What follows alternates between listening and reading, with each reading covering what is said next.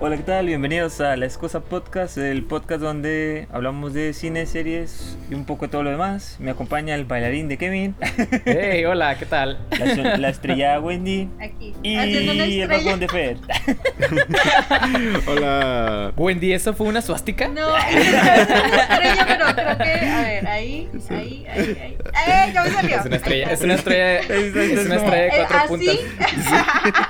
Es, es como un, es como un borracho tratando de hacer el logotipo de Disney. Borracho. Mm. Oye. O sea, Mejor porque- sigue con tu, mejor sigue con el, el logo de Disney. Mira. Es, es una nube porque son puros círculos. ¿Cómo están amigos? Muy, Muy muy bien, bien. muy bien. Muy bonita semana, todo Excelente. tranquila. No hay demasiado trabajo, de y no me corras. Eh, no hay tanto trabajo, o sea, todo está tranquilo, está muy bien. Ay, yo siento todo lo contrario, que todo está explotando y que realmente tengo que aprovechar los momentos de ratos libres Sí. para ponerme al día en lo que sea que estoy viendo. ¿Y ustedes qué han estado viendo? Cuéntenme. ¿Con qué queremos empezar el día de hoy? ¿Con qué? Yo, yo la ¿Quién quiere verdad un Yo poco traigo- yo traigo el una día de opinión hoy porque esta semana tuve la oportunidad de ver estas nuevas propuestas de Netflix que tiene dos cortos animados eh, dentro de su categoría. Uno se llama ¿Ah, sí? Canvas y otro se llama Si me pasa algo, los quiero. Entonces, Ah, eso está muy Ay. La no, verdad- eso es fuerte eso, eso se escucha bien fuerte. A ver, sí, Wendy, la- la prepara mi corazoncito con para primero Sí. cuéntame de la de Canvas porque siento que va a ser Sí, la mira, bonita y la Canvas Wendy. de... es Wendy, por favor, te voy a pedir que nos lo trates suave porque no quiero Mira, llegar creo a- que sensibles con en Canvas, Navidad. eh, Tengo mis la historia es sensibles. una historia motivacional, Cállate. muy bonita. Este, Ujú. que en este caso, eh, bueno, el, el animador que está detrás de esto es Frank y Abney, no sé si pronuncia así. Este, él ha estado en proyectos como Coco, como Toy Story 4, este, creo que también va a estar en Soul.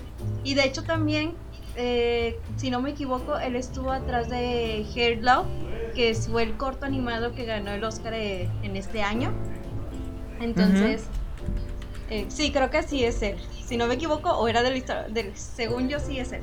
Bueno, total, eh, la historia parte sobre un señor que pues ya de avanzada edad, que ya está en una silla de ruedas y que justamente como que tiene esta pérdida de, de ganas de volver a pintar, ¿no? Él hace cuenta que relata la historia que él vive solo, este, Ujú. un lapso del tiempo se la pasa con su nieta y la nieta pues le gusta mucho dibujar, ¿no? Él hasta pega una parte de unos dibujos en una especie de refri y todo, pero tiene esta sensación de que no tiene que lo motive a volver a realizar lo que le gustaba, ¿no? Entonces esta historia Mm, parte como, como... su inspiración. Ajá, sí. Entonces, digo, justamente fue porque su inspiración principal era su esposa, la cual falleció. Y, y ya como que Ah. algo... Bueno, básicamente la historia parte de esto, ¿no? De que él buscando la inspiración de volver a realizar algo que le gustaba. Si quieren que les cuente el final o espero. porque sí. Yo creo que sí, espérate, porque sí, sí, la, me la la es atención, una suena muy bonito. Linda, o sea, creo que, que va mucho a, a eso de que cuando un ser querido o algo hace que ya no conectes con una idea, o sea, hace que te pierdas un poquito de lo que tu esencia, ¿no? Pero ya al final Ujú. pasa otra cosa sorprendente que hace que la recuperes y básicamente va hacia eso, ¿no? De que esta colección también familiar que le ayuda al personaje a, a motivarse a sí mismo, ¿no? Entonces, la historia es bonita, eh, la animación es bonita, digo, la persona que está detrás de esto ha participado en animaciones pues muy conocidas, entonces creo que se le nota mucho esa esencia dentro de esta animación. Y bueno, si ya nos vamos al otro lado, bueno, esta historia para empezar es como de nueve minutos aproximadamente. No- O sea, una nada, es una una nada, es nada, la puedes que- ver sin ajá, problema. Estamos acostumbrados a aventarnos una hora en un capítulo de una serie, entonces Claro. nueve minutos de tu tiempo eh, bien, este, sí, lo vas a disfrutar bastante. Bien invertidas. Sí, la verdad esta, Sí. esta sí lo vas a disfrutar bastante. Y bueno, si me voy al, o- al otro lado, este... Del espectro de las emociones. Hablamos, creo que esta... Creo que, yo creo que Netflix va por el camino de, de meterse dentro de las premiaciones de cortos animados, porque siento que en Mm. esta en, este- en especial, de si me pasa algo o los quiero, va mucho por ese camino. Eh, la historia, bueno, para empezar, eh, la animación que se usa dentro de esta historia es mucho de trazo, mucho de sombreado, o sea, no es una animación que estamos acostumbrados mucho a ver, ¿no? Casi siempre vemos muchos detalles y aquí no. Aquí básicamente eh, hay muchas sombras, este, son líneas muy como a lápiz, como si fuera algo así dibujado a lápiz. Eso voy. casi estás viendo, casi estás viendo, viendo una libreta, en la, una hoja de libreta. Así, como una hoja de libreta, así es lo que estás viendo en esa animación. Que creo que es dentro de la magia también de esa, de esa historia. Creo que, que eso ayuda mucho a conectar. Y bueno, esto trata justamente de, de una pareja eh, que al principio te la muestran como ellos están sentados en una mesa y hay unas sombras atrás de ellos, ¿no? Esas sombras están en revuelo, están discutiendo, están, están enojados de cierta manera. Y, como y como va transcurriendo la historia, pues ya te va contando que, bueno, pues era una familia en realidad, tenían una niña y pues esta niña creo que sí les voy a decir porque la verdad yo creo que esta historia conecta yo prepáranos creo que sí, prepáranos. la verdad lo que trata mucho es esta parte del duelo que tienen estos dos personajes porque da, para empezar la historia no tiene diálogos. E, en esta historia no hay ah, diálogos todo es visual todo se cuenta con imagen. Mm, todo y sí las descripciones son muy obvias lo que te está diciendo no está al principio te muestra con un color azul porque hace cuenta que todo es blanco y negro y grisoso, o sea, esta escala de grises y de repente te pone elementos azules. Los elementos azules eh, retratan justamente a la niña y se trata de esto, ¿no? De esta parte de que pues eran una familia unida, que pues era una niña de 10 años, este, con mucha vida, con mucha energía, luego cantaba jugar fútbol, jugaba con sus papás y todo. Un día la dejan a su escuela eh, y justamente trata sobre esto, de que eh, al llegar a ella a la escuela, pues momentos después eh, sucede un tiroteo y antes de ella morir mandó el mensaje a sus papás de que si me pasa algo, Ay, no. los quiero. Oh. Entonces, la verdad es una historia fuerte. de 12 minutos que, que creo que es algo que, sí, que acontece. Incluso aquí en México ha pasado casos similares. Claro, eh, claro. En Estados Unidos pues es de cierta manera. Ni se diga, es su día a día antes de COVID. Sí, la verdad es, era algo que sucedía mucho, ¿no? Entonces, retratarlo de esta forma, eh, pues sí te hace reflexionar, sí te hace... Sinceramente, para mí sí se me hizo el nudito en la garganta cuando lo vi, yo de que no, no, no, no, no puede ser.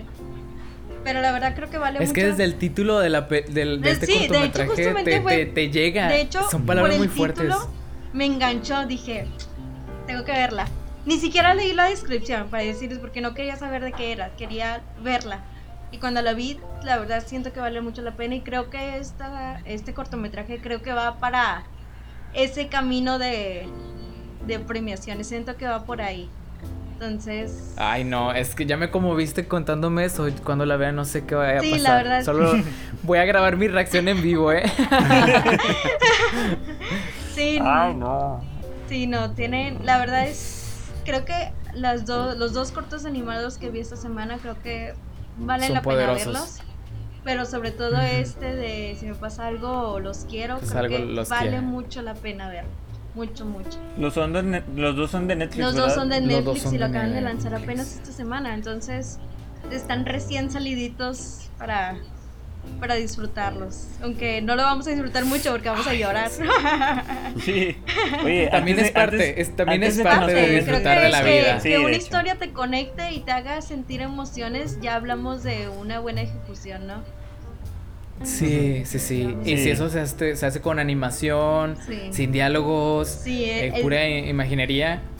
Ay, no, es que es este Oigan, de Debe hecho, ser toda una experiencia. O sea, haciendo como que un paréntesis aquí en, aprovechando el tema de los cortos. Hace tiempo este vi que México está lanzando un corto que también está como candidato posible de Oscar. Se ¿Cómo llama, se llama? Es, se llama Mi hermano Luca y habla sobre el autismo. No, no he tenido la oportunidad de verlo, pero sé que, o al menos sé que estuvo, dos, todavía no sé si esté, pero sé que está disponible gratuitamente en Cinepolis Click por si quieren darle la oportunidad, este trata sobre este tema y pues tiene el pecho de ahí de que tal vez es un candidato a los Oscar. Sé que está inspirado en un libro con el mismo nombre y está creado por la autora que es la mamá de estos niños, que es, tiene, ella tiene un hijo con autismo y, y, una hija que, que, interactuó con él y, y, como que le cuestionaba estas cosas de que, oye mamá, ¿por qué mi hermano hace esto? O sea, cositas así, o sea, porque mi hermano no es como que actúa a veces de, de manera inapropiada o no sé, de hecho no lo he visto, o sea, ni siquiera sé cómo decirles porque no lo he visto. Hay que verlo, hay que verlo, más si es, si es, este algo que se hizo aquí. En realidad es eh, Ajá, exactamente. Entonces, sí, digo, también, digo, aprovechando que hablaste de cortos, Wendy, ni siquiera sabía que ibas a hablar de los cortos y ni no sabía cómo mencionarles este corto que me llamó la atención, no he podido verlo porque no me he hecho mi cuenta de Cinepolis Click. yo sí tengo, yo sí tengo este Voy a aprovechar para verlo porque sí se nota como que es una ahí relevante. En la descripción vamos a poner la cuenta de Kevin para que. Hay que hacerle promoción a esta, a esta película de mi hermano Luca, definitivamente. Este, vamos a postearlo en nuestro, en nuestro Facebook, mínimo el tráiler o algo referente a esta película para que se den la oportunidad también de es un corto, no es una película, es un corto también. Es un corto, exacto. Exacto. este, ya Wendy, hablamos del otro para ya ponerme a llorar. pero sí, yo, creo, que, tienen que verlas, pero definitivamente digo en cuanto a técnica de animación, o sea, ya tocando otro punto, son dos animaciones totalmente distintas. Una, como lo dije, es muy lápiz y papel y esa es la esencia de esa historia y del otro sí vemos una calidad de animación mucho más detallada, ¿no?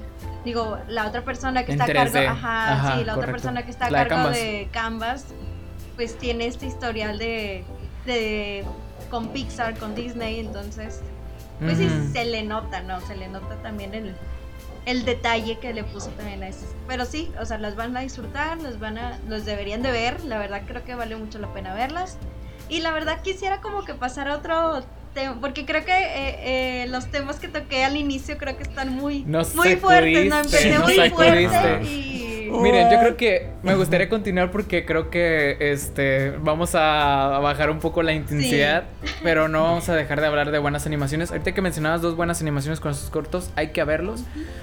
Eh, en, en, animaciones, yo esta semana les traigo un anime y este no siempre los traigo la verdad es que trato de escogerlos muy bien. Si no me conectan, pues los dejo de ver. Pero este es uno de esos que están volviéndose muy relevantes.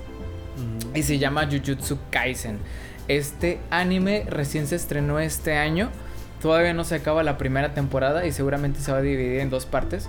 Pero al menos ya lleva como 11 capítulos. Y en esos 11 capítulos que he visto, me ha cautivado de la forma eh, en que un shonen, una, una animación que está dirigida a la acción, que está dirigida a comedia-acción, debe de hacerlo. Eh, les platico un poco de Jujutsu Kaisen. Trata acerca de un chico que se llama Yuji, Yuji Itadori. Y él es un muchacho, pues, tipo, típico protagonista de, de, un shonen, ¿no? Es un tipo divertido, este, de buen corazón tiene a su abuelo enfermo en un hospital y antes de morir le dice, Yuji, trata de ayudar a todo el mundo lo más que pueda, siempre sé bondadoso con, con, con, con, aquí, a donde vaya, sé bondadoso, ¿no? Es lo que yo te pido, que seas bondadoso. Y el abuelo muere y entonces él se queda con, con, el, con ese encargo, ¿no? De que tengo que ayudar al prójimo, tengo que tener bondad para todas las criaturas en este mundo, ¿no? Y en esta narrativa, pues Yuji está en un club como de ocultismo de, en, su preparatoria. Y ahí por andar jugando con la Ouija y cosas por el estilo, pues liberan una, una, una maldición. Y la maldición se representa como un monstruo, ¿no? De repente aparece este monstruo que quiere destruirlo todo. Y en eso aparece eh, este personaje que se llama Megumi Fushiguro. Que es este tipo de personaje, el sombrío, el este toda la contraposición al personaje principal, hacerle, haciendo así como de que yo soy súper eh, este, estudiante y él es un hechicero, ¿no?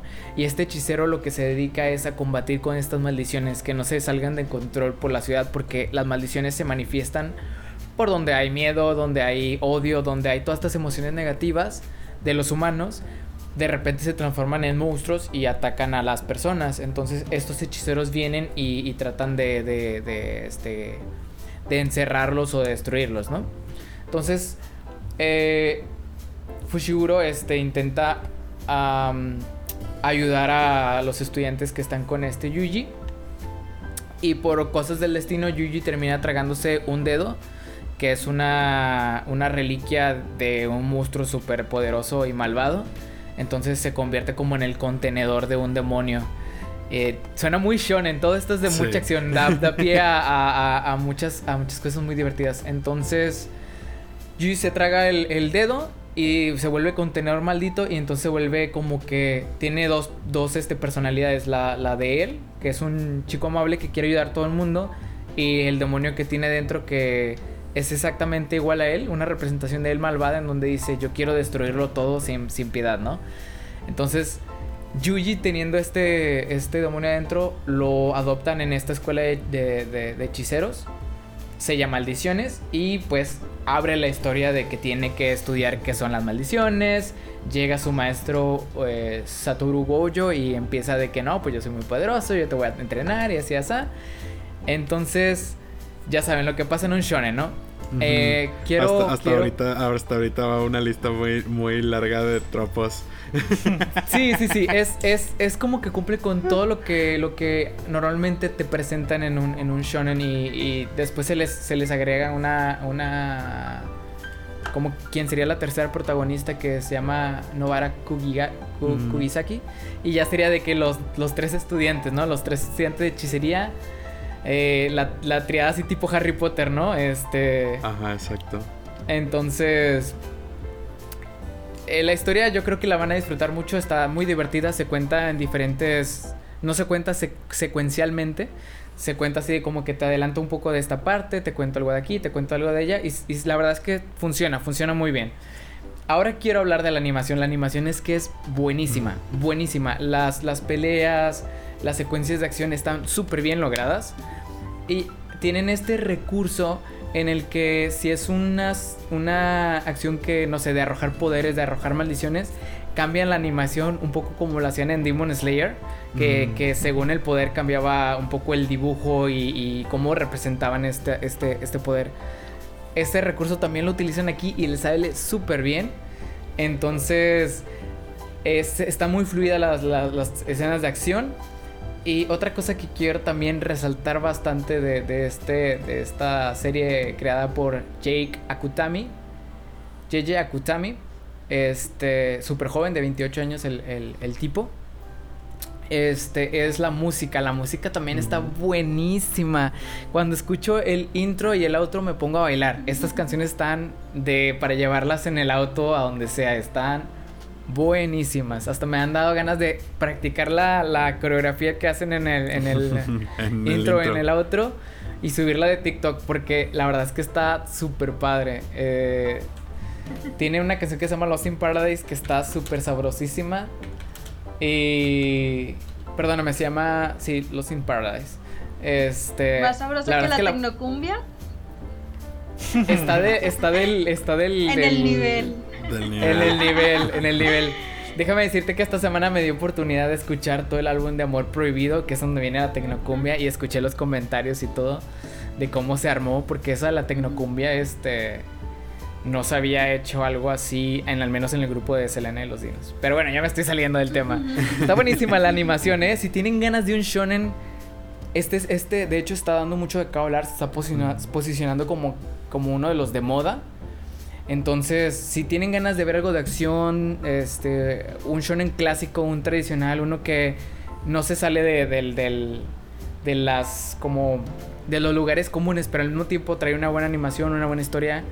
Eh, la verdad es que creo que esto es lo que están buscando. Si, si, si están esperando algo así como Demon Slayer que se estrena en la película y las nuevas temporadas, esta es la animación que deberían de estar viendo. Créanme que lo van a disfrutar muchísimo. Este y les va a gustar mucho visualmente y la música está súper bien escogida. Entonces, lo tiene todo para ser como el anime de moda. Entonces, se lo recomiendo mucho. Yo lo estoy viendo en Crunchyroll. Se están estrenando de que semana a semana. Entonces, súper recomendado. Esto es como después de que vean Canvas y de que vean... sí. Ya sé. Yo, yo pienso que... Para bajarle la intensidad. Sí, podría ser para, para volver a sentir esa, este, no sé, ese, ese rápido y furioso, ¿sí me entienden? Esa, ay, no quiero así comprometerme tanto con la historia, este, quiero pasar el rato, no quiero llorar, nada más quiero aquí mientras lavo los trastes ver algo, ¿no? Fíjate que a mí me pasó que antes de, de ver justamente esos, bueno, vi los cortos animados y después de eso Ajá. me aventé una película navideña ah, y ya, o sea, que me ayudó a relajarme porque la verdad sí me sentí como muy... Sí, sí tienes que tenso, pasar sí. ese trago amargo con algo. Así es Sí, que claro. si van a hacer eso, sí, la recomendación es después buscar alguna película, serie, el- otro corto, pero que no se sienta tan intenso. Tan intenso, sí, sí, sí. De hecho, ya viene nuestro especial de Navidad la próxima semana, entonces ya nos contará Wendy que vio esta semana de Navidad del próximo capítulo. Sí. Por supuesto. Ya es la temporada. Es la ya la temporada. Ya se escucha Navidad. el yacecito, ya lo deben de estar escuchando de fondo. Oye, Fercho, ya ¿tú qué escuchamos viste? a Mariah Carey así. A Mariah Carey en todos lados. Ya sé. Yo escucho a Luis Miguel y a, Lu- a Pero Michael solo Bublé. podemos poner, solo podemos cantarlo por dos segundos para que Para que no nos la... Para que no Tatiana nos y la- todos ellos, o sea, todos esos que nada más comen de diciembre, vámonos. Oye, Fercho, ¿y tú qué viste esta semana? Ah, sí, sí, déjenme les comparto. Fíjate que yo voy por el mismo camino de la animación, ¿eh? Terminamos coincidiendo Ah, mucho, recomendando animaciones. Este, y yo precisamente voy a platicar de un anime que empecé a ver en Netflix este, la semana pasada. No lo he terminado, Mm. pero vi como que el primer arco. Entonces me animo a platicarles un poquito de qué va, porque está padre y es, y es diferente, este a varios, o sea, se, se nota que tiene a lo mejor algunas inspiraciones con otros que ya, ya había visto, pero aquí se las comparto. Básicamente es, eh, este anime se llama El Gran Farsante o The Great Pretender, que Ah, está yo en también la Netflix. estaba viendo y la dejé, la dejé a la mitad. Ajá, sí, sí, sí, y, y fíjate, yo, yo también la estoy dejando a la mitad porque terminó uno de los arcos, pero igual y después me animo a, a- a ver este, otra de las, de las este, aventuras que se avientan estos personajes. Básicamente, este, este anime sigue la historia de un timador, o es, es, entre comillas, ¿Estafador? estafador, en, en la ciudad de, de Tokio, en Japón. Y básicamente tiene este estilo. Tiene este estilo como de película de estafa, ¿no? Tipo gran estafa. Sí, sí, En- sí, tiene esta y también la musiquita Esta estética. es de ajá, la exacto. Música acá como que. de eh, detectivesca, como de escape, como detectivesca de... de escape, como el jazz pop. Ajá, bebop. Es- exacto, el bebop y cosas así. Y entonces yo creo que lo que lo que tiene lo que diferencia más a este anime es el estilo, o sea, tiene mucha personalidad. Es lo que es lo que más le, le inyectaron. Este y pues sí, básicamente es, una historia interesante de este personaje que se ve envuelto en este al- algún tipo de, estafa, de crimen que van a realizar. Entonces se, se termina convirtiendo en una historia de cómo este eh, personaje que nos muestran un poquito de su historia y de por qué se convierte a esa, a esa profesión. Eh, de repente se ve involucrado cada, de forma cada vez sorprendentemente más seria en este, en este tipo de cosas, ¿no? Porque al principio es como que, ah, sí, una cosa es estafar a alguien para robarle su reloj o que te pague una o suscripción. venderle de- una chuchería. venderle una chuchería al- a, a 10 veces el precio normal o cosas así. Y, y otra cosa es estar, oye, te estás metiendo en, el, en, en un negocio de drogas o te estás metiendo acá con mercancía robada, cosas así, ¿no? Ya Este, crímenes, este, crímenes totalmente... más serios. Ajá. Sí, sí, sí. Sí, sí, sí. Entonces es, es parte de también el, el conflicto que se arma entre este personaje, este, la razón por la que se volvió estafador y el verse envuelto en este tipo de crímenes, en, en algunos puntos también viendo si se convierte o no en un doble agente este, de la policía o no, porque también él tampoco es como que la mente maestra detrás de los crímenes al principio. Entonces se pone interesante, o sea, hay varios motivos ahí, hay motivos de los criminales, hay motivos del personaje principal, hay motivos de la policía y se va creando esta como red de, de- de misterio, de este... De, de acción entre ellos, ¿no? De que, ah, ¿quién va a terminar ganando en este juego mental de, de- de gato y el ratón, ¿no? Del gato y el ratón, sí, sí, sí. Exacto. Este. entonces, pues la- las recomiendo por el estilo visual, si les interesa, o se pueden El aventarse estilo un visual es episodio. distinto. Sí, el sí, estilo sí, es visual es distinto. Siento yo que es como una mezcla entre. Minimalismo entre- con. eh, Ajá, yo, yo diría que es medio minimalismo con el anime. Yo diría que tiene, tiene ahí un poquito la influencia de Trigger, diría yo. De, de este Ujú. estudio que hacía de que Kill la Kill y este. Como que un poco más over the top. O como que con Ujú. movimientos muy exagerados y cosas así. Tiene como que esa, esa inspiración, el, el estilo visual. Y también como de este. ¿Cómo se llamaba este anime del. del. del. del, del Devil May Cry Baby. Drill. No, no, no. ya se me olvidó, pero bueno. Ahí, les, ahí se los comparto después. Oye, una, hablando de la música, porque ya sabes que para Sigue mí eso es algo trigger. que. Oye, la ah, música. la música está cool. El, el outro. Yo, yo, yo vi esa serie y dije, ah, está cool la, la canción con la que te recibe, ¿no? De que ah, está, está así como detectivesca, escapando, bebop. Sí. Pero el, final, al final de cada episodio, te recibe sorprendentemente Freddie Mercury Así con la canción de Gran Pretender. Y estaba yo de que esta canción yo no me acuerdo haberla escuchado jamás. Y dije, ¿este es Freddie Mercury? Ah, chis, o sea.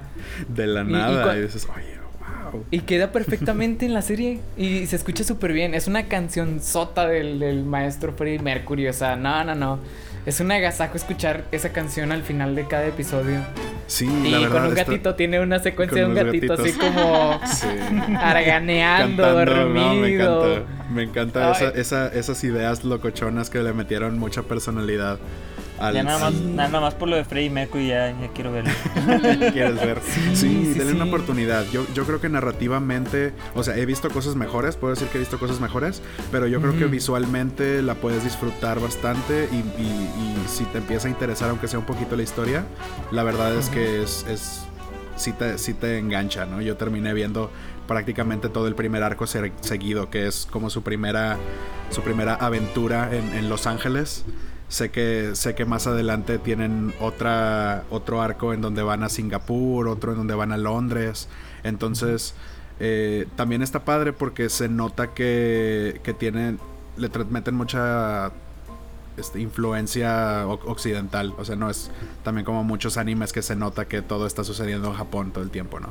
Este, hay muchos personajes que hablan en inglés o personajes, digo, también ocurre esta magia, ¿no? De que, ah, sí, estamos Sí, en Los. Ángeles y mágicamente todos también saben Ah, japonés, japonés. Aunque tengan acento, De hecho, pero te lo dicen, japonés. te ponen una Ajá. advertencia de que los personajes aquí sí están hablando inglés, pero vamos a ponerlos Vamos a en japonés. Exacto. ¿Entendido? Para- Entendido. Adelante, vámonos. Es algo, me, re- me recordó a ese momento en la película de... Ay, esta, esta película de, de la isla de los perros. Ah, sí, sí, sí. Que, que, que hay una escena en donde te ponen de que aquí están este traducidos todos los todo lo que dicen para, para, para practicidad de la audiencia. Entonces, sí, sí, sí. La, la verdad está muy padre, se los recomiendo. Eh, Gurren Lagann era el que te decía, de que más o menos tiene más o menos un estilo ahí parecido como Gurren Lagann, Kill la Kill, estas series de Trigger que son medio simples pero con mucha exageración. Con mucha acción. ajá. Este. Y, sí, pues esa, esa es este, mi, mi recomendación ahí alineado a, a la lista de animaciones de esta Ay. semana. ¿Qué nos traes Ah, tú, y tu nombre, antes de pasar, antes de pasar turno, como me Sí. recordaste eso del outro, Kevin, ¿sabes Ajá. cuáles son una, cuál es la cosa que más odio de Netflix? Hay, hay una cosa que Ah, es ya, sí, sí. lo, lo que más odio en el mundo mundial de, de Netflix. De Netflix. de las pocas cosas que odio, este, es que automáticamente se termina algo y en- después de 15 segundos de créditos ya te está te mostrando está un tráiler de otra cosa o te pasa otra película. Te prometo que después de cada película que veo o cada serie que quiero ver el outro, estoy ahí como loco buscando el control para ponerle ver créditos otra que vez sí. y poderlo seguir viendo o poder seguir escuchando la canción sin que me avienten un tráiler de otra cosa. No, esto... Es esta De hecho, insistencia de eh, Netflix de que sigas y sigas y sigas. De hecho, es una pero- queja de los mismos de los mismos creadores de, de contenido porque De dicen, contenido, oye, sí. no dejas que la gente conozca quiénes son los ¿Quiénes quiénes son los que están detrás? detrás, Estuvieron detrás detrás de, de- de este episodio, de esta película que te acaban de ver. O sea, ni siquiera ya, ya no hay un espacio para ellos porque antes me acuerdo que en las películas de los 90 te ponían de que Todos los todos, todos los créditos al principio eran como 5 minutos de ok, sí, sí, créditos, créditos, créditos. Pero ya, no- ya no, o sea, ya es como que luego, luego te pasan a la acción Pues y que hablan. Lo malo es que existe gente que mejor no le interesa ver eso, entonces yo creo que también por eso lo Sí. hacen. O sea, porque Y creo por que bien canales tipo cable que Y hay- mira, Hay un menor de opciones que se pueden inventar. Que diga ahí. Sí, sí, claro. Reproducción automática, sí o no. Y ya. Eh, Sí, sí, por ejemplo, Spotify tiene algo así de que, bueno, si quieres seguir escuchando. YouTube ¿Por tiene qué? algo así también. Digo, los anuncios en YouTube son otra cosa, pero. Este. Sí, sí, sí. sí la, pero sí. eh, sí la veo la es difícil que porque interesa- Fer, eres una infinísima minoría en sí, este tema. claro. Ay, pero. Sí, nosotros porque nosotros nos cautivamos por los creadores, o sea, de que dices tú, oye, ¿quién estuvo en el departamento de la música? Oye, ¿quién Ah, estuvo en el sí departamento del arte? Porque sí nos interesa ver más ¿sabes? de ese estilo. Pero eso me duele mucho también cuando Sí, claro. tiene una animación o algo aparte. O sea, por ejemplo, viendo el gran farsante, si yo no hubiera buscado como loco el control para darle ver créditos, Netflix se hubiera brincado el outro en todos y cada uno de los capítulos Sí, que vi y- nunca y no ni te lo hubiera que visto. Freddie Y, Mercury pas- y estaba ahí pasa, muchísimo en, en el anime, que el anime es muy, muy, muy característico tener un, en un, un outdoor un animado outro, así de que... Ajá, exacto. O sea, sí, sí, sí, porque yo también, por ejemplo, ayer estaba viendo Death Note y también los, out- los outdoors de Death Note están chidos, pero pues luego, luego te los cortan. Digo, tampoco es como que... No, no, no es una gran queja porque ya los he visto, o sea, pero... Exacto, pero Somos- cuando somos es minoría. vez. Exactamente. Somos minoría, somos minoría los que realmente nos interesa saber quién está detrás de, de las producciones. Exactamente. No, pues sí. Lamentablemente. Lamentablemente Netflix está hecho para hacerte Para adicto a tu serie y verla lo más antes posible. Es- Sí, Exacto. para seguir Pero- sesgando tu, tu círculo de, de, de contenido. Sí, no caigas en la trampa. este Sal del hoyo del conejo. Exacto. Va, va, va. Y ahí terminan mis quejas. Yo tengo muchas más quejas. Empezando Válidas, por el válidas. top 10 Netflix. Deja de poner mierda en ese top. Sabemos que estás Eso- inflando ah, sí. tus cifras en ese top. Sabemos que no es lo real. La No es gente lo está real. viendo. No, no, no lleva tres meses viendo 100 me- días para enamorarnos. Quita esa mierda de ahí ya. No quieres aceptar que la realidad es que la gente sí lo sigue viendo después de Ajá. 100 No, días. no, Sí, no. la Me, gente- me, me rehuso. Me rehuso a vivir Me en rehuso México a, así. a- a pensar que México es así. Bueno, No. y hablando de eso, ¿qué nos traes esta semana, Ociel? Sí, Yo- o sea, el que nos ibas a platicar. Ah, me hubieran dicho que todos iban a hablar de animación, hubiera visto algo animado. Eh, bueno, ¿Sabes para que la este audiencia tiene que saber que esto no fue planeado y, y realmente Ah, sí, de hecho, o sea, de las que nunca es- existen en este podcast. No, nunca es planeado. Voy a hablar Nunca sobre el corto de, de mi hermano. Mi hermano no, Luca. lo- no lo he visto. que me mi pero- acabo de aventar Luca. mientras ustedes estaban Ustedes hablaban, lo vi para hablar yo también de algo animado. No, este, vi algo que preferiría verlo animado. Vi Mulan. Sí, claro. Es lo que iba a decirte yo también. sí, este. Mulan li- live action. Mulan live action. Vi- 2020. dije, oye, nadie habló de esto la semana pasada y se supone que era uno de los estrenos fuertes de la semana pasada. Nadie que quería nadie hablar peló. de esto la semana Nadie, pasada. na- ningún- ninguno de nosotros lo todos, peló. Todos andábamos En con su el momento. biribiribamba, ¿verdad? Sí, Ah, pero- sí, sí, sí, sí, estábamos en hype con otras cosas, entonces dije, pues vamos a hablar de esto. Ah, ¿cómo empiezo? ¿Por dónde empiezo? Empiecen por mejor ver la animada, o sea, por favor, no, no vale la pena. Te veo a ti, este, escucha que no estás, que no estás escuchando, tú que no estás viendo por YouTube, no la veas en live action, no vale la pena.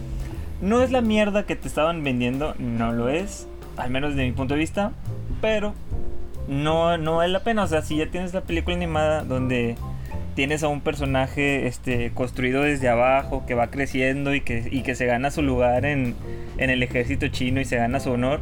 Ah, tienes a un típico Marisu que, para los que no conocen, es, es, un, es un Superman. Un personaje que todo le va bien y sus conflictos principalmente son internos y ya. Y parte de, de lo del Marisu y del Garisu es que los, los villanos se vuelven imbéciles cuando tratan con ellos. O sea, el plan, el plan de los malos es matar al emperador. Punto, ese es su plan. Y tiene una bruja que se, que se puede transformar en un pájaro, infiltrarse directamente atrás del, cas- de- del, del trono del rey, con- de transformarse en ella y atravesar al, al rey. Eso lo pudo hacer. La película pudo haber durado cuatro minutos, pero no, los villanos son imbéciles. Entonces hay que alargar esta historia. Nos presentan a Mulan. Nos presentan a esta chica, este Mulan, este que desde niña ya, desde que se inquieta, este, en el minuto 2, en el minuto 1 te, te, te, te están contando la leyenda en voz en off. En el minuto Ah, 2 sí, sí, sí. ves a Mulan tratando de atrapar una gallina y dices, ah, pues está, o sea, está limitada. Y luego de repente se sube al techo en un tejado de 4 o 5 pisos. Y es como que, what the fuck, ¿cómo llegó ahí? Bueno, X, este.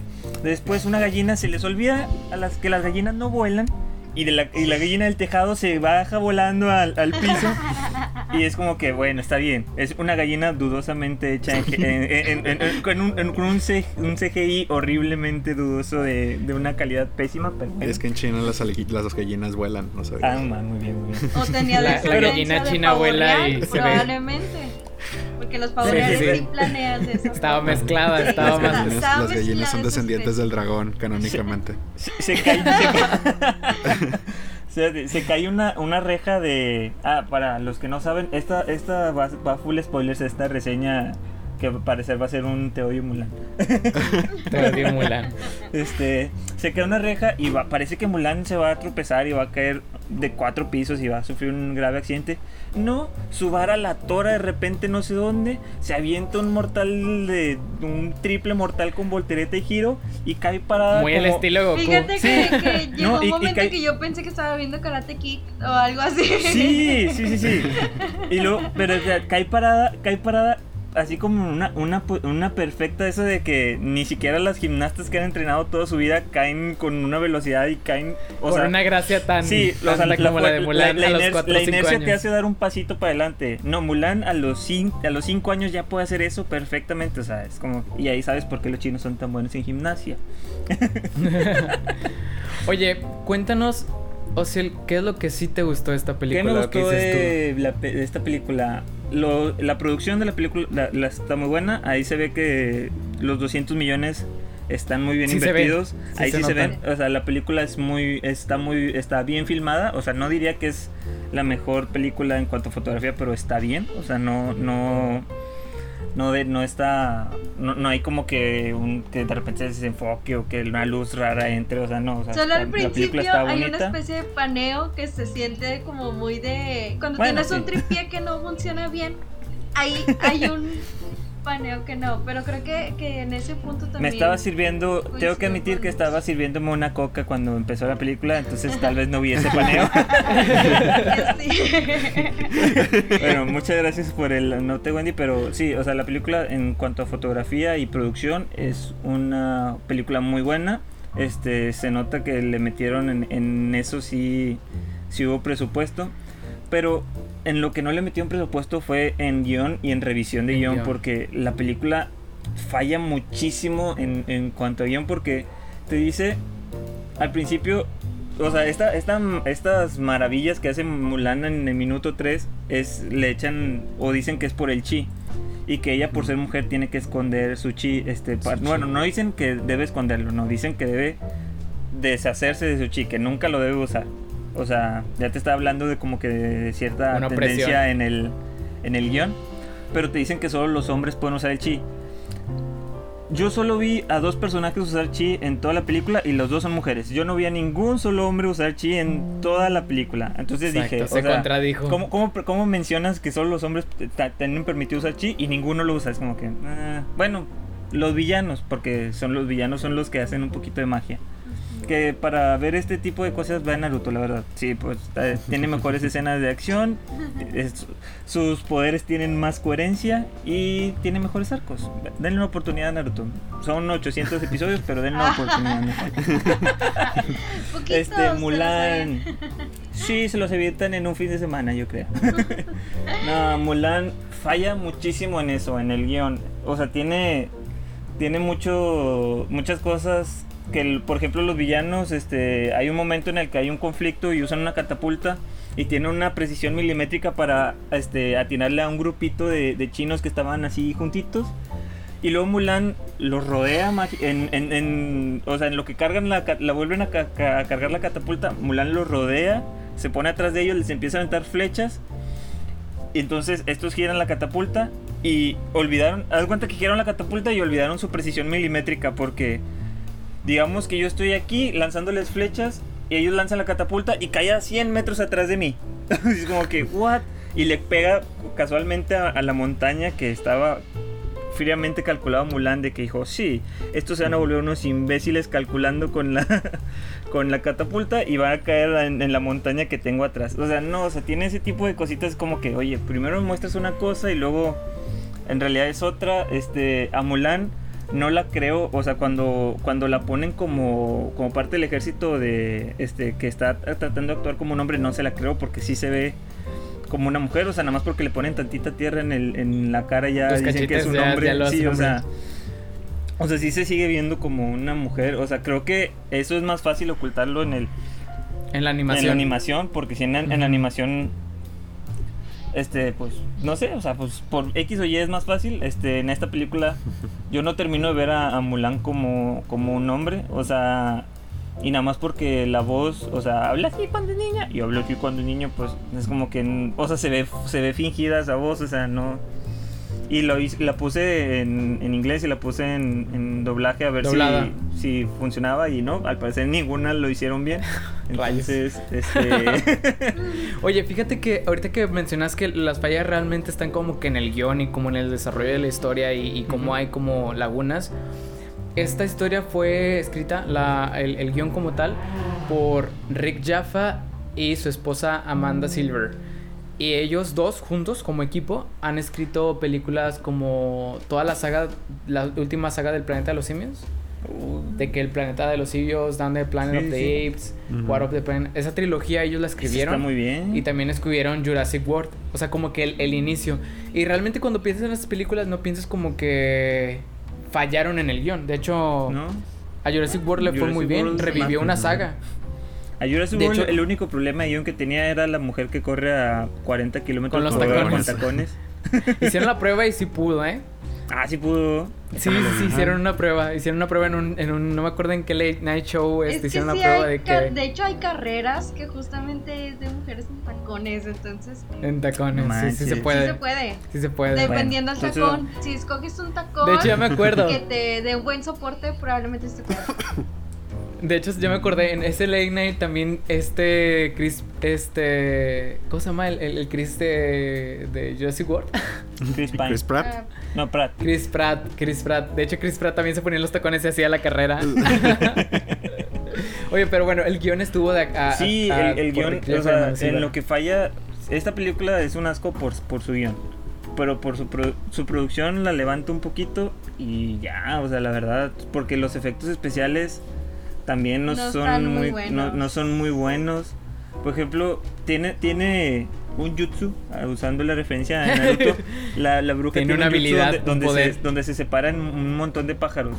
Entonces llega un punto, esto es spoilers, o sea, no me vale madre, la película no vale la pena, o sea, vayan a ver la, la, la, la animada. Tiene, tiene, un, tiene una parte donde, o sea, ya, ya te mostraron que la, que la bruja se puede dividir en mil pájaros o diez mil pájaros, no sé cuántos, pero al final el, villano le avienta una flecha a Mulan y, y esta chica se transforma en el, en el águila y, y- y- en lugar de, de tras- de agarrar el- la flecha, que ya vimos que varios mucha gente podía agarrar flechas fácilmente en, en- En el e- aire. ella no podía. Ella era una bruja superpoderosa, pero no podía agarrar flechas con la mano y prefirió atravesarse ella para salvar a Mulan. Y es como que dices, Mata, te hubieras transformado en tus 10.000 pájaros y atravesabas uno Morra. y ya. O sea, morra, piensa tantito, pero bueno. Pero pues si Este, tienes poderes lo puedes detener. No sé, otra cosa. Ajá, ¿no? Sí. De hecho, o sea, tenías, te- te- tenía poderes donde alargaba las, las telas, o sea, no entendí eso, ese poder de las telas. Está, yo, yo lo sentí como una, Te la control. como una, re- como una, no sé, referencia o homenaje a Jackie Chan, no sé. Porque Sí, ya- porque las, las, las películas de China que triunfaron bastante son las, este, no, no me acuerdo cómo le dicen, el kung fu tipo con cables. Sí. Y hay películas muy buenas, incluso hay unas que se han nominado a los Oscars. Sí, de hecho, hay una técnicas. película, creo que se llama Spike, Spike Lee, el... No, Spike Lee es el... El director el de- director de... de- de- este De- de, sí, de de Black películas. Este, no, no, no. Sí. ah, Se apellida Lee, no me acuerdo. O sea, pues, es que es- ese algo. Jet Li. No, no, La no. de Jet Li. Bruce Lee. Que sí, es la de Tigre y el Dragón. Pero esta, esa película, Sí, el, Tigre, el Tigre y el Dragón, no me acuerdo si costó como 20 o 30 millones de, de dólares.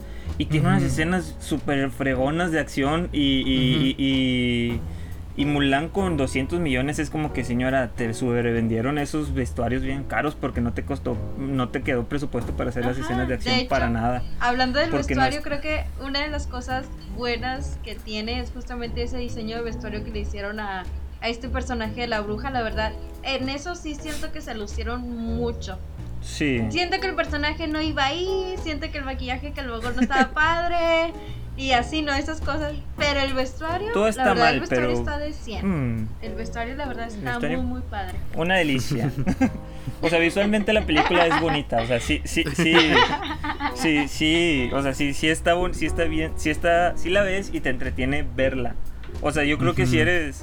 Si te dedicas a la moda o algo así, te va a gustar mucho más esta película porque vas a ver los vestuarios y lo demás te va a valer queso. Si te gusta más o menos la acción, no te va a gustar, vete a ver otra cosa porque no tiene buenas escenas de acción. Y si te gustan las películas, te gustan las películas por el guion, menos te va a gustar porque le vas a encontrar huecos. Yo, yo, le- yo lo que te estoy diciendo son huecos. La vi anoche, la empecé a ver a la una de la mañana, me estaba quedando dormido a las 3 de la mañana y como que Y me le- di cuenta de y- y todos me tus di cuenta de todas estas cosas. Es como que, no, señora, no, o sea, aparte, o sea, el, el plan que usan está muy tonto. Es como que quieren dividir al ejército para debilitarlo y separar al, al rey. Es como que, señora, tu plan es entrar a la- ahí con el rey y matarlo directamente. O sea, no ocupas hacer nada de eso. Tú eres una bruja superpoderosa. Entonces, y luego también cuando Mulan pelea, pelea como mujer y se supone que uno de los valores de- del ejército chino es el es la este la honestidad y, y- y por eso se sentía culpable por no ser honesta con ella misma y, con los demás al decirles que es hombre entonces pelea como mujer y lo dicen oye no es una deshonra vete dos minutos después regresa. Está bien eres bienvenida es como que what o sea dónde están tus valores esta es- esta, mil- esta es una tradición milenaria y Es que los demás no usaron su chi. Sí, Entiende que fue y sobre todo eso. Sí, ella Padawan, funciona de forma-. Yo creo que Mulan usó el chi para, para, para, para que la perdonaran o algo así, porque sí. Perdónenme y déjenme volver. como- Creo que debemos perdonarle, volverás a casa y, y cambiarás tu vida. Referencia a Star Wars episodio 2. Vete de aquí. No, sí, sí, tiene, tiene muy... Es una película con, con mucho valor de producción, pero cero corazón. Sí, en le hubieran, le puesto corazón dos o tres milloncitos en un supervisor de guion y ya es- estas cosas se solucionaban, pero no. O sea, la verdad no está. Supongo que por las personas que me dices que estuvieron detrás del guion, lo que hicieron fue leerlos, decir, no, esto va a salir muy caro, vamos a cortar, y cortar y hacer recortes en el guion y hacer reescrituras Sí, y por es eso que a salió el cagadero que hicieron. cuestiones creativas, ¿no? De que, Exactamente. ah, que a lo mejor no va tanto con los que hicieron el guion, a lo mejor ya va más hacia arriba y eso hace que la película no salga Sí, Sí, o quieres sí, sí, meterle o quieres meterle cierta ideología a tu película, es como que Que no va con que no va, algunas cosas que. con las que se venden políticamente en China y que, que Sí, sabemos que y tuvieron. de hecho, este, hay, hay algo muy importante que es la comparativa que yo, yo me di cuenta que en la película animada, cuando, este, cuando Mulan salva al emperador y por ende a, a toda China, este, el, el emperador se, se postra un poquito so- a, a Mulan. Y eso es como que no, no te pases de lanza, eso es como que es algo súper sagrado para los chinos. Y en esta película no está, en esta película no hay, no hay una reverencia del emperador hacia, hacia Mulan. Hacia Mulan. De no, en esta película ni se diga lo que les falta del animal, le falta. Sí, de hecho no. Eh, o es sea, el corazón, es que le falta el corazón no, o que sea, tiene de el hecho, de animal. hecho eso, eso lo comparo porque es de las pocas cosas que se podrían comparar. O sea, es, es una película Mm. completamente diferente. Sí. Este, no, no hay. De hecho, me da mucha risa porque Mulan cuando va al ejército se pierde y la guía, el, y la guía en el, la guía el Fénix o el Mushu volador, fénix. este, la, la guía para que ella encuentre el camino y luego dos, este, ya cuando, cuando van a, a volver a, cuando el plan es ir hacia el al reino para salvar al, al emperador, ¿Verdad? Este, Mulan los guía es como que, mujer, hace tres, hace tres escenas estaba, te estabas, ya te ibas a morir deshidratada porque tu, No, ubicación, tu ubicación es muy buena, no es muy confiable tu GPS, que digamos, y ahora estás guiando a un ejército, o sea, se podrá ser una muy buena líder, pero mejor pon a alguien más a guiar, o sea, que alguien más llegue, o sea, no sé, no, no sé, tiene muchis- muchas de estas cosas, este, que son porque el guion lo dice y porque así debía o te salir la creerías de que en esa escena nuevamente saliera el ave fénix, ¿no? De que... ay, Sí. Ajá, Ajá. que tuviera lógica. nuevamente. Ajá. Sí, exactamente, o sea, pero no. O sea, muchas cosas se pudieron haber solucionado con, con menciones Con no en la escena original o con no hacerla, exactamente.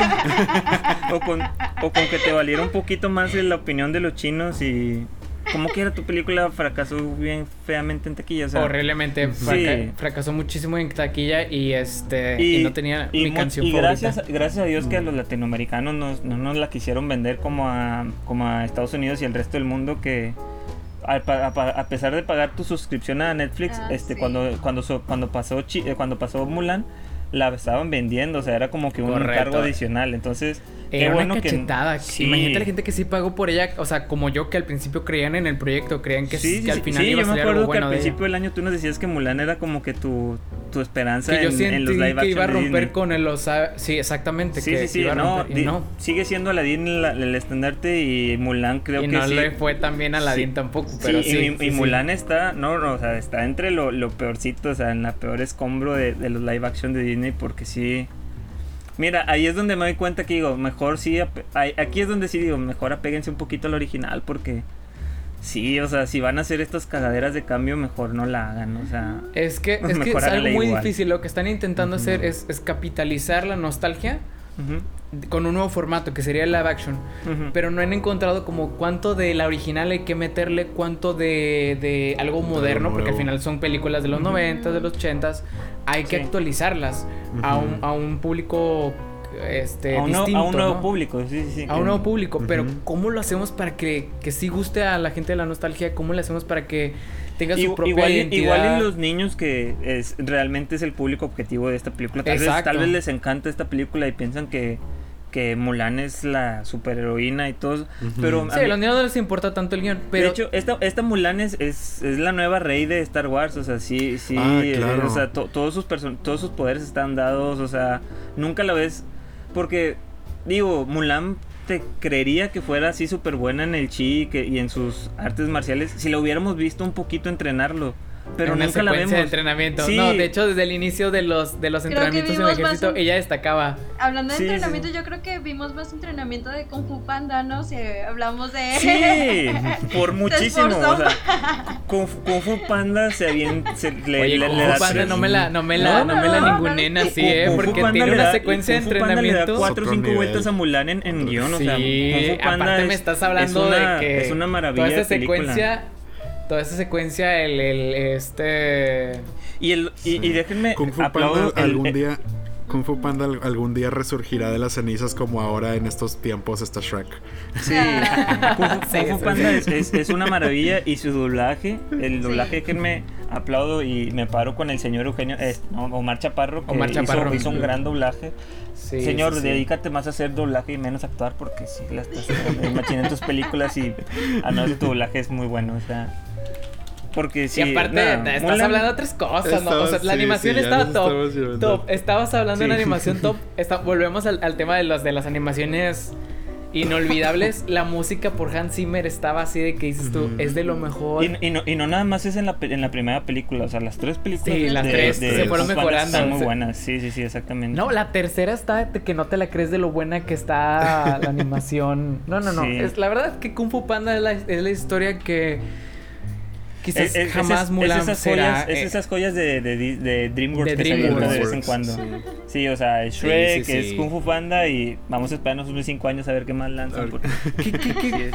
Oye, DreamWorks como que lo hemos olvidado un poco, ¿no? ¿Qué estará haciendo Sí. el estudio DreamWorks? Porque la, último, la, la última de alto perfil de DreamWorks que recuerdo fue Ah, como pues, entrenar a tu dragón el Cómo 3. entrenar a tu dragón. Que Sí, sí, esas sí. también son razón. muy buenas.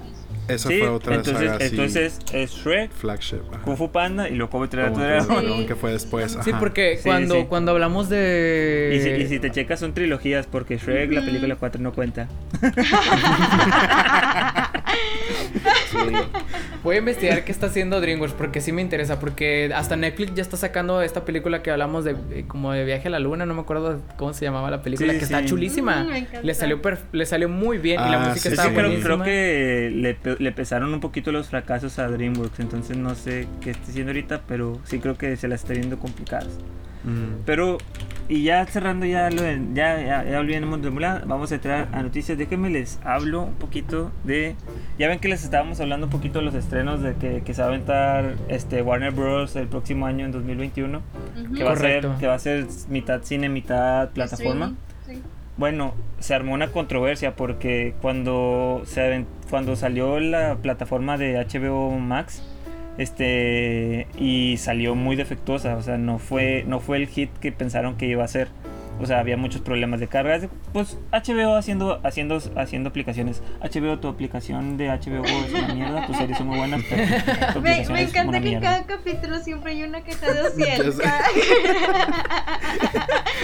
Es que, es que ahorita, ahorita me estoy poniendo al corriente con Succession y es una muy buena serie. O sea, ahí como que un paréntesis. No voy a hablar ahorita de ella, pero es una serie uh, muy buena. Vayan a verla, pero tú no me dejaste verla por un año por tu aplicación de cagada que tienes. Pero bueno, X. Ya déjalos así, ya están muertos. No, no, cada que vea, cada que diga algo de HBO Hay que acabar acordar. más. Hay que remover patrocinios, vámonos. No, bueno, este. No, este. Su, su serie era muy, es muy buena y todo, pero. Este, tuvo muchos problemas en el lanzamiento en Estados Unidos esta aplicación. Entonces, muchos directores este, la tomaron como, oye, tú quieres impulsar tu plataforma con tus estrenos fuertes del siguiente año. O sea, porque realmente correcto. el cine, o sea, y fue una fue una guerrita de declaraciones porque primero fue este ah, ¿cómo se llama el director? Christopher Nolan. Este que dijo, "Oye, este esto que está haciendo Warner y Christopher Nolan este no este él todas las películas que ha hecho Christopher Nolan nacieron con el sello de Warner, este excepto la de El Gran Truco, que fue con otra televisora, pero él tiene contrato de exclusividad con Warner. O sea, él solo trabaja con ellos. Entonces, ya él se quejó abiertamente de Warner. Dijo, oye, esto que estás haciendo no me agrada. O sea, esto no es, no es el cine. También lo siento Esto un no es poquito lo que hemos Sí, quedado. también siento un poquito sesgado el punto de vista de los directores porque muchas veces su contrato va, va de la mano de la taquilla del, del cine. Entonces, como también se siente un poquito ahí el sesgo de, de ellos, pero están, muchos están criticando la movida. Entonces, este Warner este sí dice, oye, pues esta medida se tomó también por el fracaso de Tenet, o sea, como que tirándole un poquito también ahí la cuchara a Christopher Nolan de que tu película Ujú. tampoco jaló, o sea, hay que, hay que buscar como soluciones. Y luego Denis Villeneuve, eh, que es este director de, de- es un muy buen director de ciencia ficción, hizo la de La Llegada y es el que el que está Ah, encabezando bueno, el, el ya- ya proyecto dijiste de, de Dune. Ajá. Este, que también va, que también es de las películas que van a salir en este formato de estreno este Simultáneo. en Directo simultáneo. al, al streaming, ajá. entonces este él dijo que está que, que están enterrando el proyecto de Dune desde el principio porque Dune se está pensada para ser una saga o sea una saga tipo. Star Wars porque los libros son muy icónicos de hecho el director este que es icónico en la ciencia ficción que está que se hizo de hecho aparte de hacer esto hizo la de Blade Runner 2099 que es un joyón de película. Este. Él, él- él se hizo adicto a la ciencia ficción por estos libros de Dune. Entonces, este es un libro muy, muy emblemático en la ciencia ficción. Y Sí. cual- que lo estén llevando este proyecto es muy es importante para ellos y para su equipo que se estrene en cine porque el cine que hace Netflix, el cine que hacen las plataformas está bien, está bueno, pero el formato original del cine es para es en un cine, es en una pantalla, sí está pensado a hacerse en verse una película, entonces mm, sí baja mucho la experiencia en, en cuanto a en cuanto lo ves en tu pantalla, cuanto lo ves en una pantalla de cine. Como decía Martín Scorsese, no vean mi película en el celular. Sí. De hecho, o sea, es que no está pensada para verse en un formato así, o sea, en y- un formato tan pequeño. en ese Pero- punto, en ese punto apoyo a los directores porque no están pensados en, en hacer, en verse una película así, pero también es como que el cine No pasa eh, nada, no el- el- pasa o sea, nada. sí, Se sea, ve si en la- un si celular, tú- en una tablet y no pasa nada. Pero sí, eh, está muy sujeto, como tú dices, de que el dinero lo sacan de la, de la, De la de lo que sacan en taquilla. Mira, pasa como pasa en todas las industrias. No estaban preparadas Sí. para una situación pandémica como esta. Y, y removió todas las bases, ¿no? De que siempre tenían como de que no, no, de que siempre vamos a tener taquilla, de que esto es lo que se va a estrenar en el 2028, El esto es lo que se va a estrenar en el streaming nunca va- 2030. Ajá, Sí. exacto. Ahorita tienen que repensar de que, oye, esta no es ni la primera ni la última pandemia que la humanidad va a enfrentar. Esperemos que, que, lo que venga en el futuro sea más llevadero, obviamente, que, que, no nos sacuda tanto como nos sacudió esto. Pero es que esta sí nos agarró con los pantalones abajo. Sí, y así de que. Y a la industria del cine también. Y están ahorita todos los directores, actores de que, oye, ¿cómo vamos a trabajar? Oye, ¿cómo vamos a ganar dinero? Porque es una industria de billones de billones de dólares que mueve muchísimo dinero que, que la verdad es que de hecho, es, una industria súper millonaria, entonces mueves todas las bases. La crítica principal por parte de los directores no era tanto hacia Warner, era un poquito más hacia ATT, que es, es la, la, empresa dueña de Warner.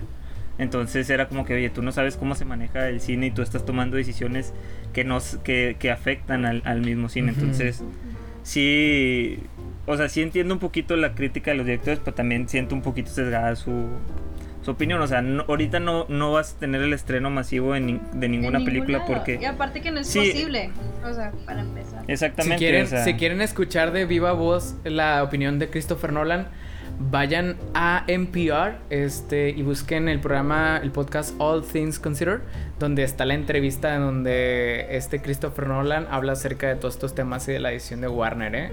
También yo he escuchado ese programa de All Things Considered y está, está padre, están tan buenas las entrevistas ahí. Sí. Oigan, ¿qué onda? ¿Qué más noticias? Oye, los estrenos de, de Disney Plus de esta ah, semana, las, las, los trailers que están liberando. Estamos viendo que liberaron el trailer, liberaron un nuevo trailer de Loki, como ah, un, first pick de, de, Loki y sabemos que, que, viene, viene a expandir este universo de, de Marvel y de esta nueva fase sí. en formato de serie. Y Tom Hiddleston, pues ya saben, es, es nadie puede ser Loki como nadie puede ser este Iron Man. de hecho, de hecho creo que creo que este esta serie está, pues, pues, según lo que yo veo se va a estar ubicada en un universo alterno al, al original de, de las películas. De la línea temporal. En, esa en esa película, pues el, el, Loki ya hizo toda su historia hasta que, hasta que lo mató Thanos. Digo, supuestamente. Quién sabe si realmente se murió o no. Ajá. Pero en la otra fue donde escapó de, de, los, de los Vengadores y empezó a hacer como que otra historia. Entonces, este es un universo alterno no, no ligado a las, a las películas originales que ya conocemos. Entonces, sí puede haber muchísimos cambios. Entonces sí se ve muy interesante lo que están haciendo ahí con sus multiversos y la fregada. Y hablando de multiversos, también se liberó unas, un tráiler, un sneak peek de la serie animada What If de Marvel. Ya vimos el tráiler y se ve increíble, se ve estupendo.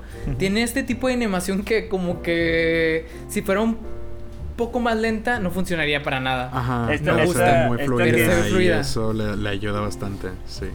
Es esta de como tipo de la no sé si se acuerden este, cuando estábamos más jovencillos, que salió una de Spider-Man en 3D.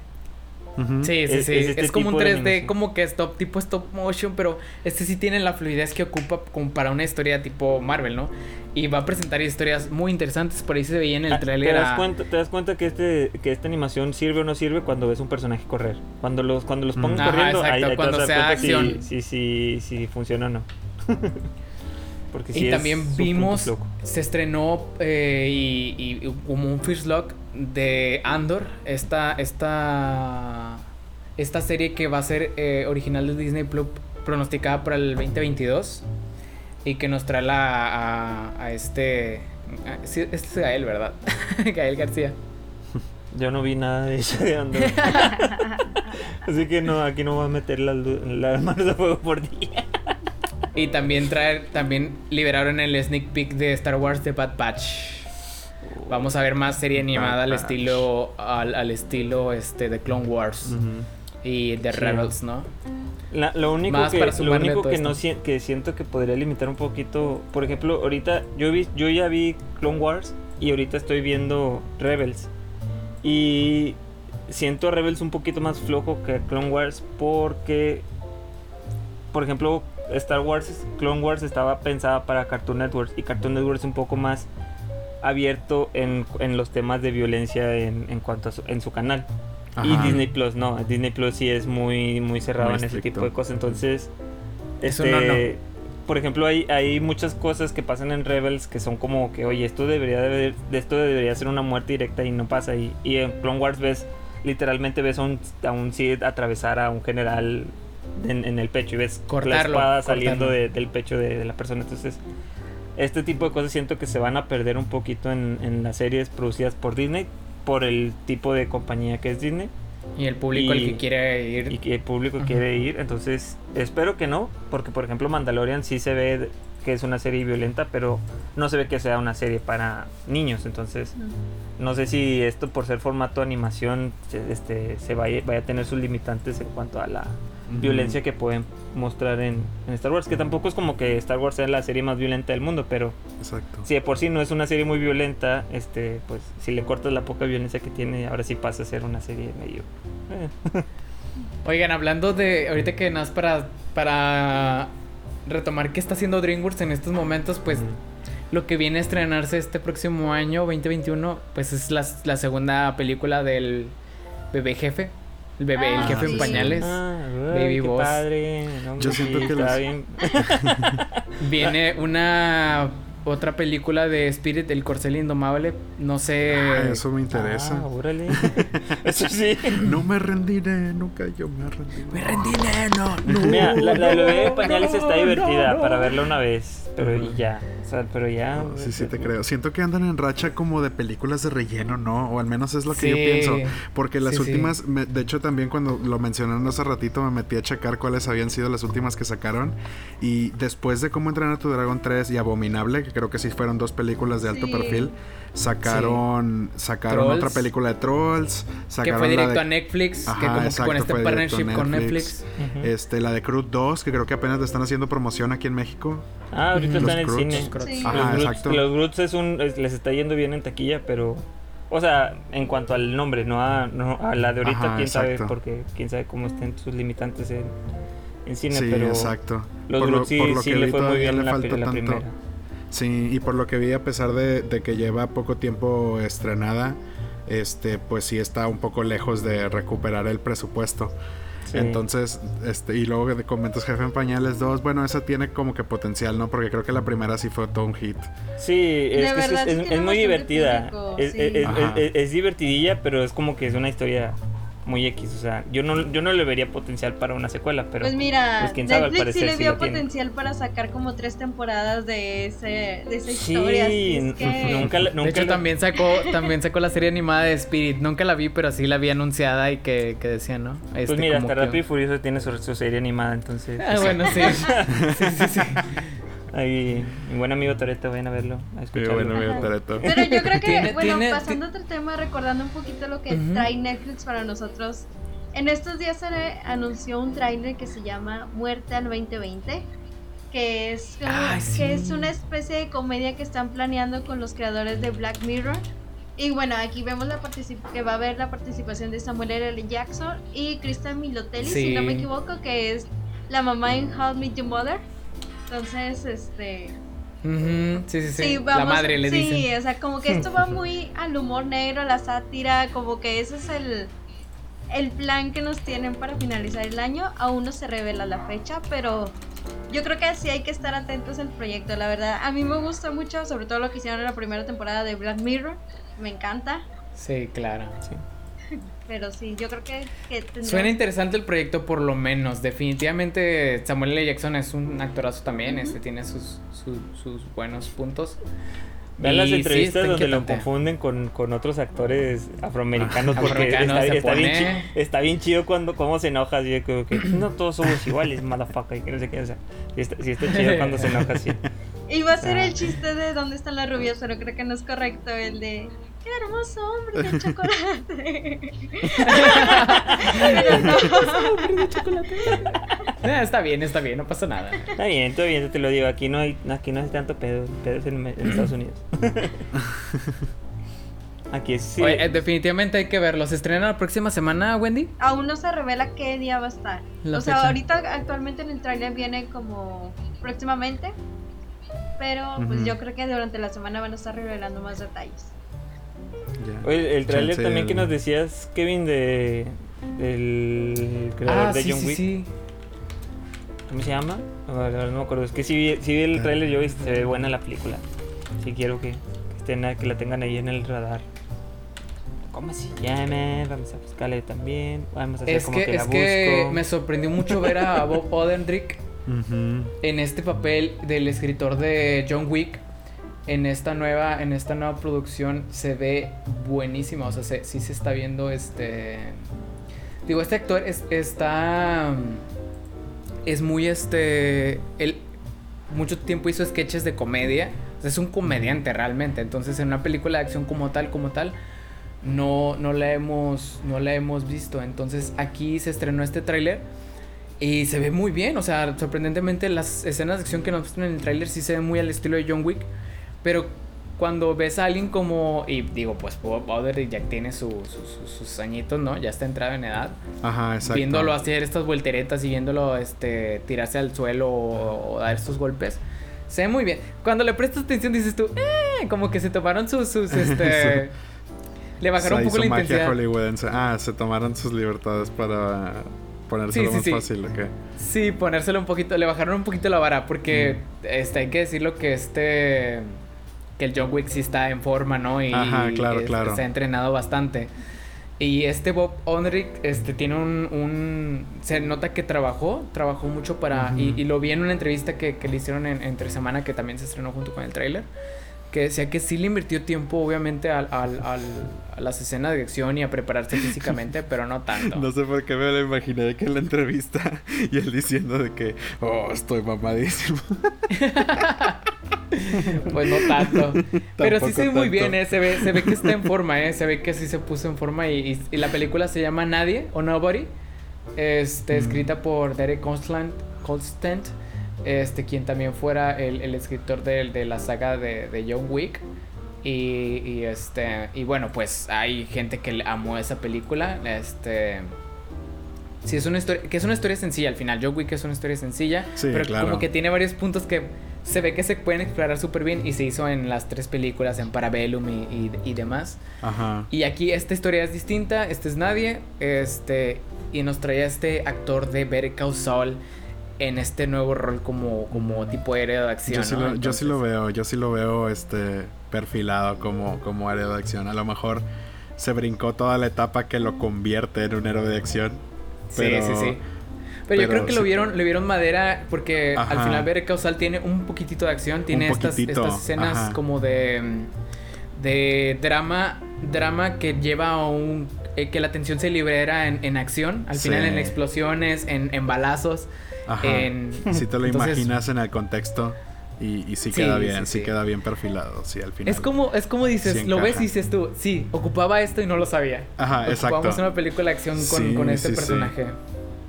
Está muy buena, está muy buena. Se ve, se ve se, ve se ve que nos va a sorprender en el, sorprender. en el 2021. Y ya, Entonces, si, Es de, si es del director de John Wick, me imagino muy buenas, muy buenas escenas de acción. El director de esta película es Ayla Naishore. No, no sé si lo, pronuncie lo pronuncié bien. Se me hace que no, no, no es el director de John Wick, eh, pero ha producido algunas otras películas interesantes de acción. Este, yo me acuerdo que sí vi la de, por ejemplo, la de Hardcore Henry. Sí la vi, que era una película de acción en primera persona. Pero bueno, ese formato no funcionó muy bien. pero sí, sí, sí. Sí, la verdad es que hay, hay que verla, hay que ver cómo funciona. Esperemos que jale bien, porque ese actor me, me, cae muy bien. Sí, tiene carisma. Terminé, terminé ya por fin de ponerme al corriente con Better Call Saul esta semana. Vayan a ver esa serie. ¿Viste el final de temporada ya por fin? Ya. Sí, no, la verdad es que es lo que más espero de este 2021, el, el final de esa serie.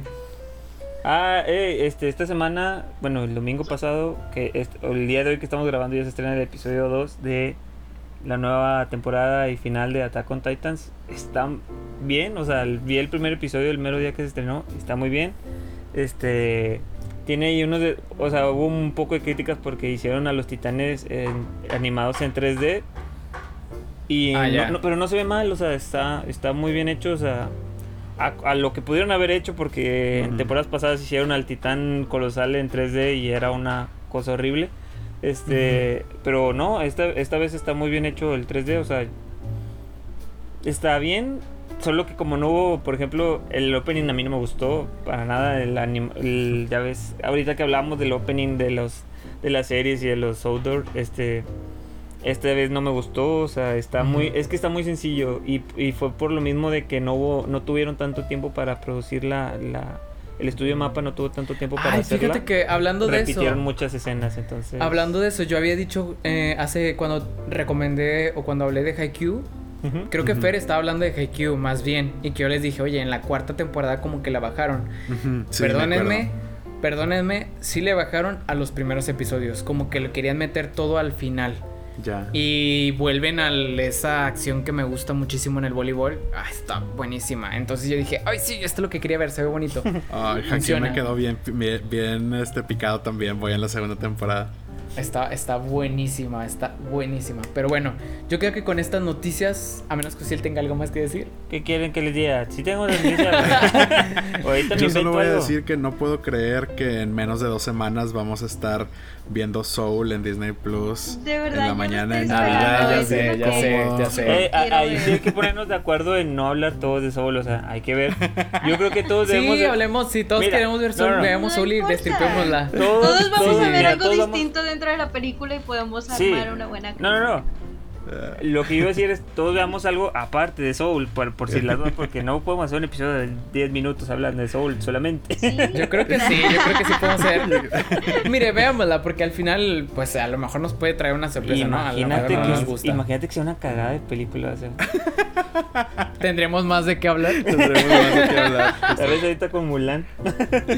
Pero bueno, con estas recomendaciones de animaciones, con estas recomendaciones de, bueno, con Eviten estas ver críticas Mulan. de películas, ajá, Esta recomendación de no vean Mulan. y con estos y con estos este, estrenos que nos tienen emocionados, nos quedamos. Nos, este, los esperamos aquí la próxima semana Paréntesis, también, paréntesis, este. paréntesis. Por supuesto. HBO, tu aplicación es una mierda. Nos vemos, hasta luego. Es una catchphrase. Síganos, en. Facebook, en Twitter, etcétera. Hasta la próxima. Hasta la próxima. Bye bye.